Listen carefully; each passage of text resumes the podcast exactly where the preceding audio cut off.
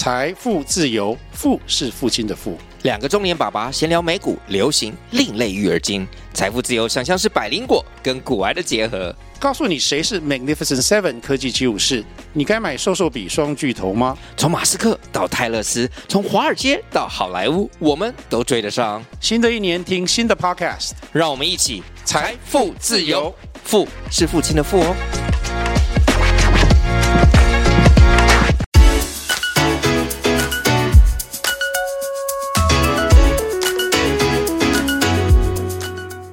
学不是万能，但有用。Hello，Hello，hello, 我是翔 Sir，我是纪凡啊，又很开心，又回到我们这个 Two Money Lovers，很高兴又在空中跟大家见面了。是啊，是啊，我们是第几集啊？我们这个好像第四集哎。哎，你有没有发现我们今天今天好像第一次我们没有开头没有按没有念错？哦，太棒太棒了！因为这个我们也是经过几番练习。Two money lovers，Two money lovers，对，我到现在还是觉得这个名字实在取的真是有够太好了，对不对？Two money lovers，这个这个这个这个这个，我们自己想应该是想不出来了。呃，我我我是觉得真的很棒，因为这个是我们是重金礼聘的这个呃这个小编，我这个而且还不用付他钱呢，我这个重金礼聘是形容词啦。那你有你有考虑要付费吗？他也能付月费啊，可以比较快啊。现在还不用，现在还不用。我们现在还没有那么多人听，我们需要更多的这个有人赞助，我们再决定啊。哦，对对对，是是是是是是是，我期待有那一天，哪一天我们可以接到业配。更多的干爹们，干爹们 复述。对，好像你最近好像有开心的事来跟大家分享一下吧，是吧？好，对对对对，哎，这边真的是有开心的事。最近我一个学生上了 UC Berkeley，UC Berkeley，哇，名校。哎对对，哎，我觉得我要稍微解释一下，因为我虽然很多学生都上了都不错的学校，可是这个学生我觉得很特别，因为他是这个企业创办人，他高一就创办了他的企个人企业，哦，那这个是是什么样的企业啊？哎，我如果没有记错的话，好像就是好像是护手霜，其实应该是说是一个社会企业了，他为了要帮助泰雅族人，好帮助他们能够呃。就是可以自立的一个社会企业，然后所以这个企业的名称，我如果印象正确的话，是用泰雅族语取的。对，然后所以他是真的有在百货公司这些上柜吗？没错，我我有学生在台中就买过啊，不是我介绍的哦，是我提过我这个学生。好，我稍微解释一下，如果大家有兴趣，我们在这个网站这个节目的后面，我们会附一个连接，他在上电视接受访问的画面啊，高中生哦。然后呢，他还可以说流利的泰雅族语哦。哦，是哦。他国中就去做志工，然后就开始高一创办企业，然后呢，然后他常上电视，然后最后上了 UC Berkeley。我觉得我更难过的是什么？台湾的升学制度，如果你是一个品牌创办人，这么忙，常上电视接受访问，然后呢，如果你人在建中还能上台大，我绝对不信。对对，因为最主要，因为台湾的升学制度是比较像是把学生训练为解题机器，就是说，我觉得会过度训练。就是没错，为了要考赢别人，所以我过度训练一些题目的熟练度。但其实这些东西你懂就好了，你会用的时候你去查就好了。你为什么要把它 训练成那么的反射？那为什么？因为考试大家都是这样，你不这样你考不上台大。看到题目就可以反射哦，他要训练你到背脊反射。我说这什么？这什么意思？就手碰到火就收回来，千万不能用大脑，太慢了，太慢。因为在台湾这个制度，它压力太大，你不这样，你没有办法得到最好的教育资源，所以你必须要过度训练。这个也不是这是一个制度的问题，也不是说大家为什么一定非得这样。你看，如果你真的只是在。未来在职场上，或者说未来你的工作上，你会用到这些知识，这些经济学、这些统计学、这些财务管理学知识。有些知识你知道有这个东西，然后诶，你没有那么熟，你去查书，你根本就知道书在哪里，你去查一下，你就可以拿来用啊。但是为了考试，你就必须要过度训练，把它训练到。我了解，但是你不这么做的话，你你考不赢旁边的人哦。对，完全正确，完全正确。不过我知道台湾这几年入学制度也开始多元，这真的有改善了。对，那我觉得这个是好消息。只是我看到了。呃美国教育体系中间更强调应用这一面，因为你已经能应用了，我教你怎么创办企业，你还搞不好你不会，你都已经创办了，那你为什么不能来？欸、有道理耶，有道理耶。因为你在真的在实战上，你去创办一个企业，你真的会遇到一些你必须要解决的问题。我说，我觉得真的很，真的很符符合我自己我们这个节目的这个名称嘛，就是有用。对不对？有用。哎，我们是不是今今天要在 Risk Premium 是不是还要再加强多介绍一点？对对对，因为我们上次有讨论到这 Risk Premium 嘛，那风险溢酬，对。嗯、那当然，我们后来好像留了一些伏笔嘛，到底这个风险溢酬是主观还是客观的，嗯、对不对？没错，风险溢酬其实对啊，就风险溢酬其实就是我们上次讲的嘛，我们的折现率。不是叫风险调整折现率，嗯、我们应该从无风险利率再往上加上风险溢酬哈。那无风险利率其实我上次有介绍，你其实可以用所谓的呃一般的银行的定存利率，比如说一年期定存利率，现以现在来讲可能是我不知道两 percent 左右吧，对不对？然后再我觉得好像一点五到二，就然后就我们就用两 percent 也可以了。好好好，那反正这个这个我们这个节目说不定十年后还有人听啊。对啊，那所以就是 十年后的定存利率就不一定是二了，是是多少？而且我我我知道今天我就我觉得我觉得你你你上上一集的最后的结束超满意，超爽的。你知道你说什么吗？请说，你说了一个我们的节目要做到 infinity，超超爽的。我哎，这我们第四集已经可以确定，它不是三集就腰斩了。对对对对，我们今天开始，今天应该开香槟庆祝啊！好了，没错没错没错。哎，所以好像你你你你你要说我要讲怎么实战，我是怎么用嘛？对不对？是是吧？对啊，所以是应该是从两 percent 往上加哦。哎，我们刚刚讲的太嗨了，你知道吗？我我我的我的我的 iPhone 在。在 在回应我，我也常遇到这个问题。Siri Siri 说，Siri 刚刚说我你你我有什么事吗？没有没有，我只是讲话太嗨而已。真的是拉回正题，拉回正题。嗯，好。那所以两两 percent 的无风险利率往上加嘛，加风险溢酬。哦，哎，那听众应该会会很纳闷，那风险溢酬到底怎么决定？哎，我我先讲一下我怎么做了哈，因为你刚刚介绍的很仔细了，就说第一个。如把钱定存，好吧，啊，长长期定存，但我要拿出来投资一个风险性资产，我就我就说这个钱又不会咬我，我干嘛要把它拿出来？我一定不爽吧？对对，你一定要给我补贴一点嘛？这个这个在经济学就叫风险趋避者。风险厌恶者这样，嘿，但是我觉得，因为因为风这风险在我们经济学里面叫做 bats，就是物品，就跟空气污染一样，就越多越不爽这样，嘿，对。但是但是我觉得人蛮妙的，对，所有不爽的东西，只要给我这个。报酬钱多给一点，报酬多给点钱，好，我就愿意承担一点那个不爽的风险。没错没错，那我自己个人啊，我先抓一下，就是如果是股票的话，我年轻的时候了，其实我现在已经很少碰股票了。我年轻的时候大概都是抓三 percent，我是加上去的哦，就是两 percent 再加三 percent 啊，那个加的叫 risk premium 啊，那加减的。折现率就是五嘛，哈，二加三就是五。对对，那 risk premium 就加上去的那个 risk premium 是介于三到八之间啊。嗯嗯，三 percent 三到八 percent 到八 percent 往从两 percent 的无风险利率往上加嘛。对，所以就呃风险调整后的折现率就变成了五 percent 到十一 percent。如果加错要跟我讲，我我我脑袋不是很好。十吧，二加八是十，对对对，五到十，没事，我们有计算机可以按，只是我们在录节目没办法按。没错没错，对，就是好。那没关系，我现在就集中在 risk premium 好，risk premium 我自己三 percent，就是今天凡是给钱就好谈嘛。如果你今天伤害我的感情，用钱补偿我，那我觉得这个说得通啊。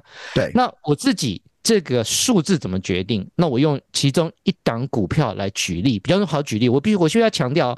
我没有投资这场股票，也不推荐你去投资。但是我是用来做一个举例，好吧？举例，你你这么的小心就对了。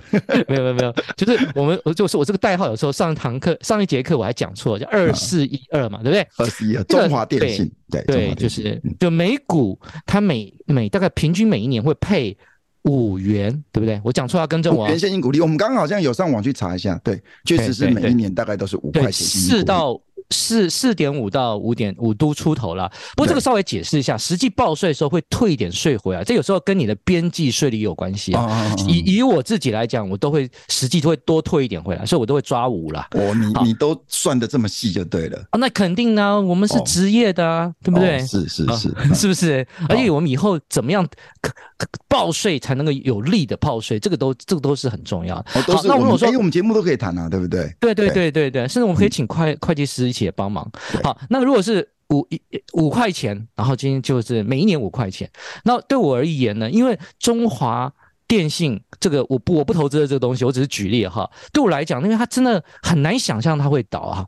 我常常跟蛮小的，对，跟同学开玩笑，股利的变动也是一种风险嘛。那你我们观察它都在四到四块五到五块多，就是其实是蛮稳定的。对，就是风险。对对对。然后如果你就如果觉得不安心，记得你把电话家里市话拿起来，嘟嘟嘟，哎，还没倒。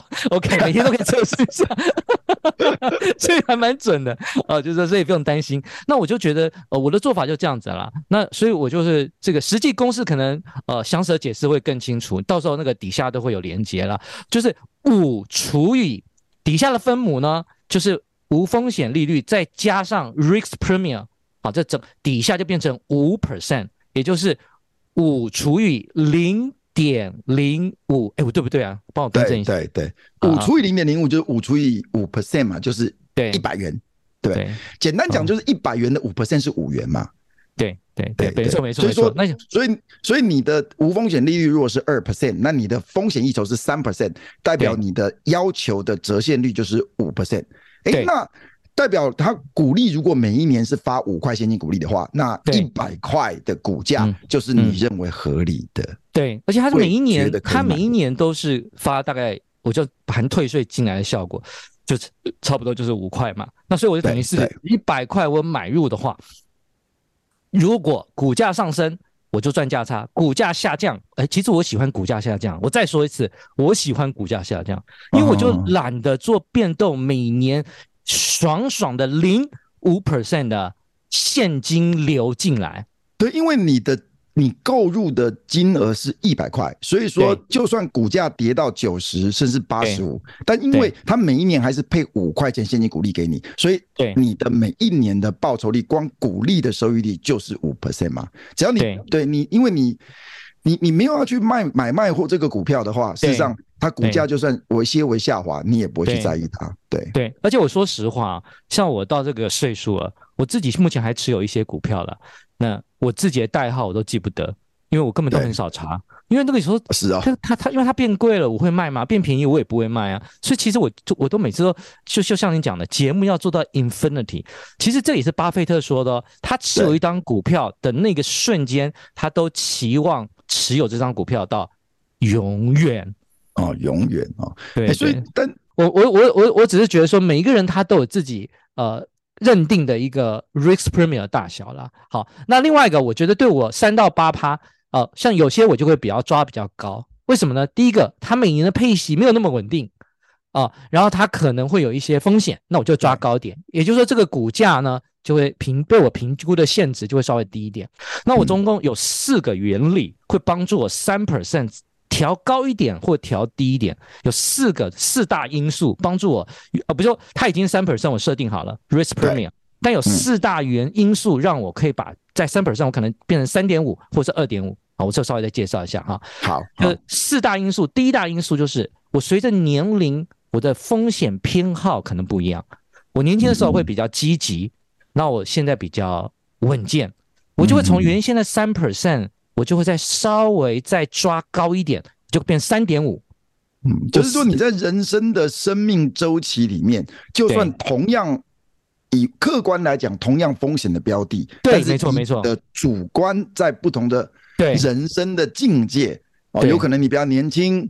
有可能哎，现在渐渐已经要哎步向退休了。到这个时候，我们能够承担的风险，或者我们的风险啊，当然就可能会变得更讨厌风险。所以，同样的一个标的，我们会要求更高的风险溢酬。对对对，就是我本来三嘛，现在变成三点五。好，那所以现在对我而言，这个二十一二基本上我根本就不会投资了，因为它根本就稍微算一下，那因为它现在一百二，我就根本不不可能投资啊，太贵。对，对你来讲，那对对我而言，对我而言，对，但是我如果很年轻，就很值得投资啊，哈。那我觉得其实这个这个标的物其实也没有太差，只是对我而言不适合。那第二个，第二个对我而言，好，就在三这个东西可以往上调一点，往下调一点点。好，第二个比较原原那个重要的因素叫流动性风险。好，听说这个是财管里面也会有提到这个嘛，对不对？流动性的概念呢，其实在我们财管里面，基本上就是能够。不损失价值的前提下，立刻变换成现金的能力，就叫流动性。就你能不能立刻变现了？如果任何一个东西，如果你要想变现的时候，哇，你找不到人接手，或者说你要找人接手，你需要折价哦，拜托了，卖给你，你好，那给打打打打七折给你，那这样子也叫流动性差，就对啊，像有一些股票，尤其我很年轻的时候会买那种很我那比较冲嘛，很正常嘛，你就买那种流动性很差，就是应该说。呃，交易量很少的这种个股，对，我那个时候一买，股价会震动，哎，被我买拉起来，嗯、要卖会 被我跌下，就会整个卖跌下去，所以导致我心中的价格都买不到，我心中价格卖不到，卖不到，所以这个时候会有流动性的问题，而且有时候急需要用钱，我不可能一天之内把它全部套现完，这个其实我后来就觉得这个我不太喜欢，嗯，这个也是额外的风险，所以你对，对你来讲也要把风险一直往上加上去。对，没错没错。那像对我而言，像二四一二就属于流动性风险，基本上很小很小的。你随时要买很多，随时要卖很多，那个价格都几乎不会变。因为中华电信是对啦，base 很大嘛，很多人超大超大，对对对，所以这个流动性风险就是蛮小的。对对对，像台积电啊这种大家所能够耳熟能详的上市公司啦，对流动性都很好的。对，其实我以前都说二四一二是是什么现金牛嘛，其实现在连台积电也算现金牛了。你是牛了哦，太厉害，太厉害。好，那我刚刚说，但是但是但是它有一些风险啊，对不对？像这次到美国的这些投资市场，能不能赚钱，能不能成功？我觉得这都对，当然当然值得商榷。对，那我们说四大因素，我讲了两大嘛，对不对？就是我自己这个流动这个风险偏好的状态啊，第二个是流动性风险，第三个呢，就是我在我的这个人生阶段或是我这个现状下，我有没有其他替代投资的标的，啊，这个很重要。嗯、那我我有可能怎样？我自行创业，ETF，或是呃，我根本不用动脑筋，请专业人帮我操盘的基金。基金又分为什么？公开的、私募的，或是直接比特币，啊，就什么都可以啊。那如果假设我其他的投资方向更容易获利，这个时候我就会把。纯粹的传统的股票市场的 risk premium 我就会抓高一点，因为我这边就很爽啦。嗯、我干嘛？你这边要要我去承担风险，起码要一样爽嘛。好、嗯哦，这个是你，你对你讲的这个应该就是所谓的机会成本的概念。对，因为。你把钱如果买了某一档股票，实际上这些钱它有其他的投资的没错可能性。如果其他的可能性其实也是在类似风险下可以带来给你更好的报酬，那这个时候你回头你再。看那些本来你想要投资股票的时候，也许它就不会那么有吸引力，或者说你可能会加一些风险一筹，你才愿意投资。不然你不如去买基金。没错，没错，没错，是吧？那我们现在第四个，第四个，我觉得是我认为我评估 risk premium 中最最最重要的因素。不传要不藏私啊？不传之秘嘛？对对对，但千万千万不要离开。现在现在现在，如果刚我听到重点，不能离开。所以你现在今天要特别跟我们的听众来分享你的 秘籍就对了。对对对，好，请说。其实我很难用白话文，如果如果讲不好，你更正。但我仔细想很久，我觉得愿闻其详。就是透明度。不过我觉得这个字在财务管理中可能没有这三个词啦，就是财务或是资讯的透明度。有有有，哎，基本上就是应该说就是资讯的不对称性要让它下降。啊、对 okay. 那也许像像我们会说，有一些公司它的公司治理做得很好。对，就是代表对对对，诚信也算是诚信，诚信就代表这些公司他们在做一些重大决策的时候啊，基本上他们是公开透明的，然后公司里面不会是少数人把持着一些重大决定，然后其他人都不知道。不，我我我我我简单来讲就是说，因为我们基本上都很保守嘛，那我们既然就透过这个公式计算，我最最最最讨厌就是你预测的资讯，或是你公开的资讯，或是甚至你已经呈现出来的资讯是唬烂的。那我怎么投资，哦、对不对？嗯、所以那这个、那我其实诚信有问题的公司，对对对。当然，我以诚实来讲，有时候不是他故意胡乱呢，嗯，就是他自己也不知道真的是什么。所以，所以你曾经，我我我我听你说过，你曾经有打电话到一些上市公司的发言人还是 CFO 呢，去套一些话是吗？对对对对对。不，我就我现在我就讲，就是说，因为就像我记得巴菲特有提过了，巴菲特说他不投资他不熟悉的股票。对对，他他甚至以前不投资科技股。好，那对我有投资苹果嘛？对对对对，那你应该他可能认为很透明了。那我对我自己也是。那如果说我不熟悉的，因为其实你看，像二四一二，我都每次都假设五嘛。那如果不是二四一二，那我要今年假设二，明年假设三，后年假设四，我还要了解它的未来的变化，那我一定很熟悉啊。所以这个熟悉很重要啊。所以我自己就会很熟悉的跑，会打打电话给发言人啊、财务长啊，我就会要求他们提供我一些情报跟讯息。然后我的经验是，你一定要做到比他还了解这个公司，真的，因为他们是领薪水的啊，他没有动机。我跟你讲，其实说真的，我们每个人都上过班，领薪水都这样，时间到就下班了，对不对？但你是股东，你是把钱放在里面的，你那个我是他老板。我我记得以前我还遇打电话给发言人，上市公司哦，不是不是新贵上柜哦，你这个都不懂，回去研究清楚一点，下次查清楚跟我讲。我比较我比较纳闷，为什么他会接你电话？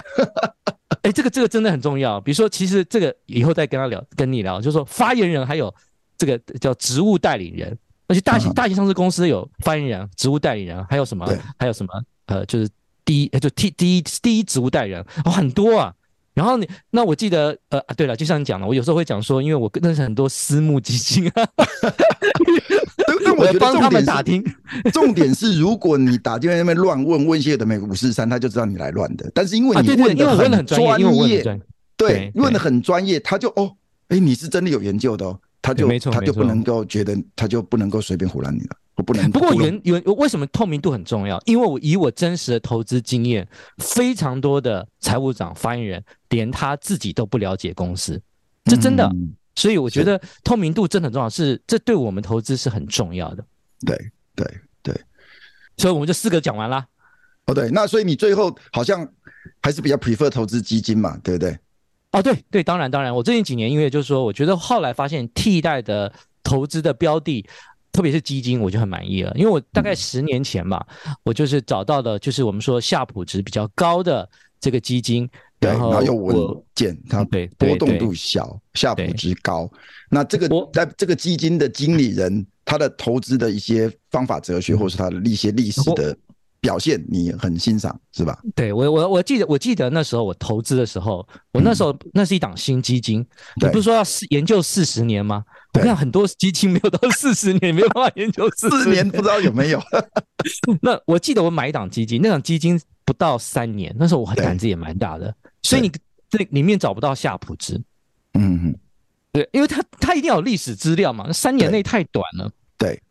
那可是我就我就很有勇气去买，原因是因为第一个这个投资，呃，这个基金的操盘人他有 CFA 的这个身份，哎、欸，你们介绍一下 CFA 什么？CFA 就财财务国际的财务特许分析师的证照。哎、欸，我有些学生会考上这个证照啊。哎，不错不错不错。其实我说真的，我我以前也不知道，我是认识你之后才知道。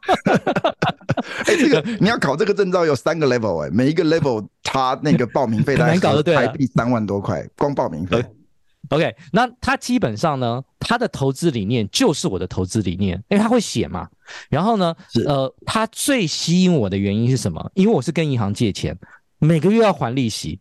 对，如果我投资二三三零二四一二。呃，就其实二三三零现在还不错，它是一季配一次。对对，对。那像二四一二是一年配一次，那我它配进来的钱，我还不小心会花掉哎、欸。哦。所以你就你就选的是月配息的基金。对对对对。然后刚好配息的时候，你就去还你的那个房贷的对这个月付款。对，所以我就无痛嘛，我就缴缴。当然我自己还有一些呃，他他他配进来的钱，除了涵盖利息，还有一部分本金，那剩下不足的就由我的。主我的工作的现金流去支付，其实那个远远比我租房子的租金还要便宜。我觉得这个无痛投资，哎，真的蛮爽的。嗯，所以你这个方法等于说用一个比较便宜的资金取得，比如说你用房贷啊，大概不到两趴的一个借款的利率，然后你去找一个稳健，其实五趴六趴你就已经在套利嘞，对不对？对呀，对，而且对啊，非常非常好。我们今天在之前在节目开始之前还还聊嘛，对不对？你如果跟人家说哦，我有一个投资标的五趴六趴，有些人说不定还不信啊，五趴六趴，我我上个月随便投资我就能赚个两三倍啦。对不对？不是那个都不可能做大，而且你不敢说那个部位一压压到你身家百分之五十以上，那真的很难啊。哦、所以说你不敢做大，比如说，哎，你去投资期货，嗯、突然哇，我最近赚了赚了两倍，百分之两百的报酬率。嗯、但是如果因为那风险很大嘛，你不可能，你不敢压大嘛，你不可能哇一千万压下去。但是你的这个投资的方法，你敢压一千万两千万，对吧？对，没错。哎，我数一下，我数一下。哎，对对对，就是千万往上跳的，就真的，一出手就是千万以上。嗯、那如果你说以千万，比如说你就在套利，刚刚说 risk premium，就是假设就是三趴，其实等于你们家多一个人在帮你家赚钱呢。嗯哼哼哼，你稍微算一下是不是？对，对，所以说你看，为其实我觉得为什么大家还是喜欢那种标股哈，还是喜欢哇报酬率十趴、二十趴、三十趴，对不对？因为总觉得你这五趴，这是这是在赚什么？嗯、对，但是。其实就像你刚刚讲的，如果你不敢把这样的一个投资的方法做大，嗯、基本上就是其实这风险太大，嗯、你自己也没把握。那没错，如果你有把握，那你也会觉得它是很安全的。嗯、你把它做大，对这才是一个可长可久的投资方法，对吧？没错，没错。对，好，那我相信我们今天时间也差不多了。那如果呃有任何有兴趣的听众哈，如果想要问任何的问题，不要忘记可以用我们的 at。A P C O R E 来问问题。A P Core 对对，我好像已经接到不少的这个对对没错没错 A P Core 哈，所以那那个因为这是我们是官方的这个 I 这个 Line ID，所以前面要记得加小老鼠哈。at A P Core，那不只是翔 Sir 或是我纪凡可以亲眼看到，我们里面一些其他工作同仁都可以看到，而不是私人的。我觉得这个比较好。对，是是是是是。那那最后小结，我最后小结吗？还是怎样？啊，对对对，我先再查一下话啦。那记得、哦、没问题，没问题，记得在那个那个什么 Apple Podcast 给我们五星评论、五星推爆。